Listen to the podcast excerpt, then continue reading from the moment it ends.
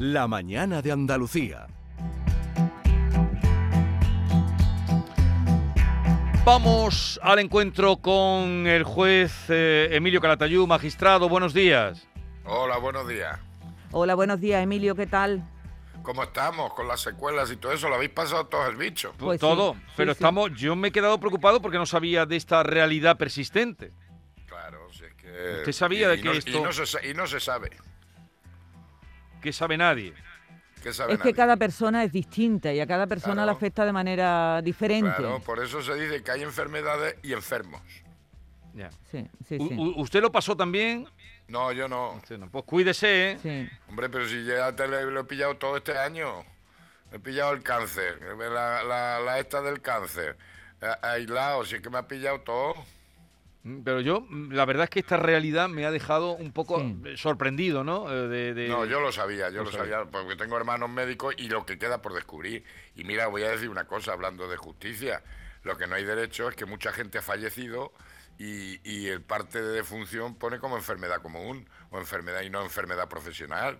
Y ahora están luchando viudas y, y familiares porque se le dé, se le reconozca que el fallecimiento fue una enfermedad eh, profesional. Estoy hablando de médicos, enfermeros, bomberos, en fin, gente que murieron del bicho, pero no lo estaba catalogada en aquella época como enfermedad profesional, que tiene narices. Porque estaba en primera todos línea. magistratura- Claro, y ahora están en magistratura de trabajo para luchando para que la, eh, porque la pensión es distinta. Bien, veremos. La ¿Y usted cree realidad- que sabremos algún día el número de fallecidos por COVID? No, no lo vamos a saber. Bueno, pues ya está. Eso ya te lo digo yo, que no lo vamos a saber. Bien, eh, ahí queda, en fin, eh, y lo dice con seguridad el juez. Eh, a ver, Lo tiene claro. mañana, usted habrá oído, porque es un hombre informado, muy bien informado, que llevamos diciendo toda la semana que mañana se liberaban las mascarillas, se liberan las mascarillas en espacios abiertos, exteriores y también en los patios de los colegios. Acabo de hablar hace un ratito con la viceconsejera de Educación, ha dicho que eso todavía está por ver, o al menos que tiene que pasar la Comisión de Educación y Salud que se reúne mañana, o sea que por lo menos de momento hasta pasado no entraría. ¿Qué piensa usted, usted que por mm, consorte está tan cerca del ambiente de los, de los colegios, que se levante la Pues- mascarilla en, en los patios? Pues hombre, que no, que, que no hay que tener bulla en, en, en, mm, en terminar con esta historia. Yo desde luego voy a seguir con la mascarilla. Y en el recreo, hombre, si se guardasen las distancias, pero es que no se guardan las distancias y son muchos chavales. Además, los chavales ya están acostumbrados. Tampoco hay que acelerar la cosa. ¿Sabes? Yo desde luego, yo voy a seguir con la mascarilla. Y entiendo que, que los maestros sigan con la mascarilla. Y los chavales, pues yo creo que si no son capaces de mantener las distancias de seguridad, porque el recreo es el recreo y es para hablar con los compañeros y demás, yo desde luego no me metía todavía en esa en esas cosas. Y además, mira, lo que más me duele a mí es la falta de coherencia. O sea, hace una semana había que tener mascarilla, ahora a la semana siguiente hay que quitarse las mascarillas. Venga, hombre, yo es que ya no me fío de nada. Yo me pongo mi mascarilla y voy a seguir con la mascarilla. Además, con la, en invierno con la moto me viene muy bien, ¿sabes? La mascarilla. Pero vamos, no soy partidario en principio de ir tanta prisa, de, con tanta prisa. Porque De meter dentro de tanta nada, prisa, ya. Claro, ahora empezamos que si la sequía, ahora ya empieza la noticia de la sequía, que parece que, que se han secado los pantanos ayer, que hasta ahora no. Y dentro de nada vamos a empezar que si Semana Santa, que si Semana Santa sí, que si Semana Santa no. Coño, vamos, ah, como, como dice el Cholo, vamos partido a partido, no te Y vísteme despacio que tengo prisa. Eh, Emilio, ayer hablaba yo con mi hijo, que es adolescente, tiene 17 años, de Uy, precisamente para de- matarlo, está para matarlo. ¿eh? eh, eh, hablaba del tema de las mascarillas, los recreos, y le decía, tú no te quites la mascarilla. Y me dice, mamá, si todo el mundo se la quita, yo me la voy a quitar, no voy a ser el único con mascarilla. Pues ya está, pues ya está, pues tira para adelante. Claro. Pues tú con tu mascarilla, pues es que es lo que pasa. Entonces, si tú levantas eso, hombre, y además aquí en este país las recomendaciones mm, funcionan mal, no funcionan. Aquí tiene que ser la orden. Yo desde luego me parece que en los colegios, pero todo en el centro escolar, eh, debería de mantenerse todavía la mascarilla. En fin. Se ha eh, prohibido fumar, se, se ha prohibido fumar, que me parece muy bien. Que se ha prohibido fumar en, en los chavales y todo eso en, en el recinto escolar. Pues mientras estén en el recinto escolar, pues deberían de tener su mascarilla. Esa es mi opinión, pero vamos, yo gracias a Dios no gobierno ni, ni pincho nada. ni, ni tiene que votar tampoco, ¿no? No, votar sí, tengo que votar. Sí, hombre, claro pero digo. No, pero votar eh, leyes, proyectos de leyes, digo, no, por- yo tampoco voto eso, no. porque usted, en fin, que usted sabría darle al botón, ¿no? Bueno, no lo sé, ¿eh? porque es que tontos hay, hay muchos, o, o- o no tontos, pero que no están en lo que están, hay muchos. Sí. O sea, hasta el Mariano se equivocó una vez. Eh, No, se ha equivocado todo el mundo, porque ahora a, a raíz de, de la equivocación Claro. de este diputado nos hemos enterado de lo muchísimo que se han equivocado. ¿Por qué no están en lo que están? Porque tampoco es tan difícil, son tres botones, verde, rojo y naranja. ¿Sabes? Que tampoco es tan complicado, pero si no están en lo que están, Ay, señor. Lo digo esto porque usted hablaba de por qué, se preguntaba eh, el juez Emilio Claro. Calatayud, ¿por qué obligamos a los mayores a hacer las cosas mm, del banco por internet cuando un diputado no sabe apretar el botón o el que tiene que apretar? claro, uno y, y todos los que han salido. Sí, sí. ¿Sabes? Y en cambio los viejecillos tienen que hacerlo todo por, por online. Venga, Ah, hombre. Eh, Vamos a escuchar un WhatsApp que, eh, como siempre, en el transcurso de esta charla, este encuentro eh, cada día aquí, como si estuviéramos en Plaza Nueva, en Granada con el juez o allí en el Albaicín, nos van entrando también comentarios de los oyentes. Buenos días, familia. Juan, aquí de Córdoba. Ahora que va a salir el juez Emilio, me gustaría que tratarais por tratarlo, porque esto es una vergüenza. A ver, a los jóvenes estos que le han pegado la paliza a este muchachillo. A ver, ¿qué, qué es lo que le pasa por las mentes? O yo qué sé, yo esta sociedad ya la veo, la veo un poco corrupta. Ya creo que no estamos tomando la, la justicia por nuestra mano. Sí. Yo soy padre y tengo nietos y yo qué sé si le harían algo a mis nietos, si yo me podría aguantar, porque yo veo que la justicia hoy en día, no sé, mm, no puedo decir nada porque soy, como ya he dicho, del volante Sí. y es que yo soy, tengo unas mentalidades muy antiguas y yo creo que había que tener la ley del tailón. Bueno, bueno, Eh, bueno, ojo por ojo y ya está. Si es que esto ya se está volviendo de castaño oscuro, Vigorra. Bueno, eh, gracias por oh, Sí. introducir este tema, señor juez. Usted ya, eh, le supongo, al tanto de lo que ha ocurrido en Jerez, ¿no? De eh, a este discapacitado de 19 años que le han pegado un palizón. Sí, pues que estamos en lo de siempre, la falta de educación. Pero es verdad, y es verdad y lo venimos diciendo, que está aumentando la violencia.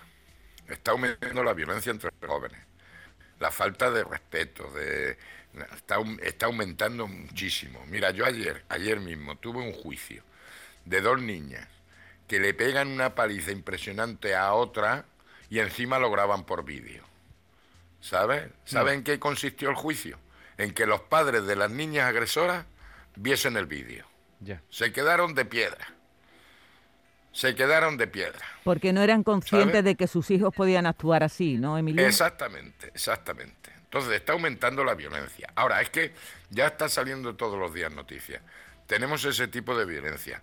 Tenemos el problema de las bandas en Madrid, toda la historia. Que yo conozco las bandas, pues yo estuve formando a los jueces de Honduras hace muchos años y conocí las maras y conocí a miembros de maras y estuve en la prisión de Tegucigalpa y eso es un cáncer.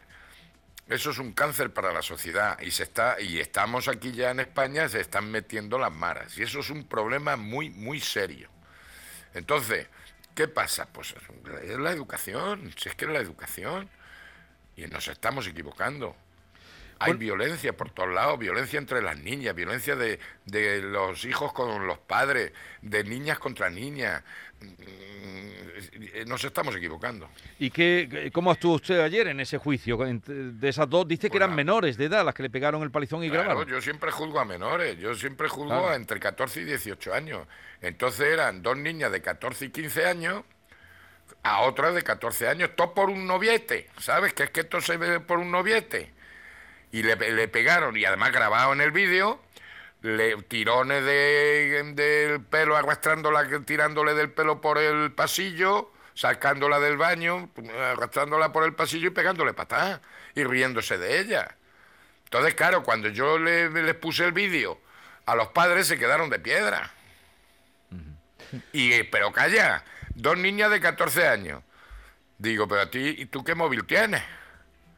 Y me dice un, un, un, este, ¿cómo se llama? Un smartphone 8. Digo, ¿cuánto vale? Y, y- y, pues, y sale el padre pues, en oferta 500 euros. Y la otro, otro iPhone de esos de 600 euros. Digo, pues nada, sigan ustedes comprando estos móviles, sigan ustedes comprando estos móviles para las niñas de 14 años. Emilio, Es que, eh, Y encima te, yo le dije, yo para que no me callo, ¿sabes? Digo, es que además, es que soy, os tengo que condenar porque soy, habéis cometido este delito, este delito, os habéis librado porque pillamos, gracias a Dios, la grabación y no se difundió mucho. Pero aparte de lesiones y de humillación, se hubiese podido con eh, contra la intimidad y tal por divulgarlo a los esto. Y digo, es que además es que sois tontas, porque es que me dais el juicio hecho. O sea, es que, es que está la prueba hecha de que sois una Emilio, ¿sabe? un Ya, estudio elaborado el, eh, por la Universidad de Zaragoza entre jóvenes entre 13 y 16 años muestra eh, datos escalofriantes. Un 98% de los adolescentes de esas edades tienen móvil y la mitad están al menos cuatro horas al día conectados en la red social. Pero Después, que falta a mí la Universidad de Zaragoza, que eso, De- eso está grabado. Eso Después- está grabado hace 15 años en mis conferencias. Que el móvil, vamos, el móvil, las redes, vamos a entendernos, sí. es una droga. Según Uy, parece que se ha cortado. Bueno, Pues- lo, lo- pues- lo recuperamos. Después Jesús, este estudio dice que todo lo suben a las redes sociales. Sí. Y además hay una cantidad de trastornos de la conducta alimentaria porque se fijan en la gente que sigue las dietas que siguen. Entonces hay ya plataformas que afortunadamente están eh, haciéndose eco de este problema que están teniendo y están sensibilizando sobre este tipo de, de- de contenidos que suben los chavales, eh, porque cada vez son más los trastornos de Vale. conducta alimentaria. pre- prepárate, eh, vamos a hacer una pausa. Eh, prepárate ahora cuando conectemos con el juez, la que nos valía. La mañana de Andalucía. Buenos días, tengo una pregunta para el juez Calatayud. Eh, resulta de que tengo un hijo menor con, 14, con 15 años que se fue a vivir con una mujer de 35, 36 años, con varios niños y en una familia súper súper desestabilizada. Eh, fui a la policía, he hablado con abogados y les he comentado que yo quiero renunciar a la custodia del niño. Y me dicen que no, que eso es imposible renunciar a la custodia del niño. Que también les he dicho que yo no me hago responsable de los actos que el niño haga. Y me han dicho que no, que tengo que ser responsable de los actos que el niño haga. Ahora resulta que cada vez que el niño comete un robo de una bicicleta o le pega una paliza a otro, eh, la justicia me llama a mí como responsable de ese menor. Y, y me llama a mí diciéndome que yo tengo que pagar por los actos de ese menor. Eh, ¿Cómo puedo hacer? ¿Qué tengo que hacer? Bueno, nos queda muy poquito tiempo, pero madre mía, qué problemas tiene la gente, Madre señor juez. ¿Qué le puede decir Sí, este sí. hombre? Madre Pues mía. lo que puede hacer es ir a la Fiscalía de Menores y decir que le da la custodia a la comunidad autónoma. Y que declara al menor en situación de riesgo. Y entonces asumiría la, la custodia, la tutela a la comunidad autónoma. Entonces, ir a la Fiscalía de Menores Y decir lo que le, le sucede y que quiere poner, quiere entregar, pues ya está, ya que no puede con él, porque no puede y tal y que cual, que lo ponga en conocimiento los servicios sociales y que la comunidad autónoma lo declare en situación de riesgo y desamparo y asuma la, la tutela de la comunidad autónoma. y, y tienen que aceptarlo, sí o sí. Hombre, claro, si es que se le ha ido de las manos el chaval y el hombre, y efectivamente, mientras él tenga la custodia, vamos, la tutela, Madre mía. responde, responde de las consecuencias que hacen los menores. Si es que esa es la vida real, lo que ha contado este hombre es la vida real. Y no sé dónde me dejé de, de- de los móviles y las redes. No, eh, ya lo había dicho usted 18 todo. horas diarias Con- sí. durmiendo. Pero esta es la vida, chavales que se escapan de casa, que se van con otros. Ahora, esa mujer, si está viviendo con él, esa mujer puede estar cometiendo un delito. O sea que ahí el abogado de él que vaya a la Fiscalía de Menores, denuncie el caso y que acuda y solicita la ayuda de los servicios sociales para que la comunidad autónoma declare a ese menor en situación de riesgo y de desamparo. Bueno, pues ya ven ustedes que la realidad se parece mucho a lo que aquí nos plasma por delante el juez Emilio Calatayud. Señor juez, que tenga una buena semana y un abrazo muy grande. Cuídese.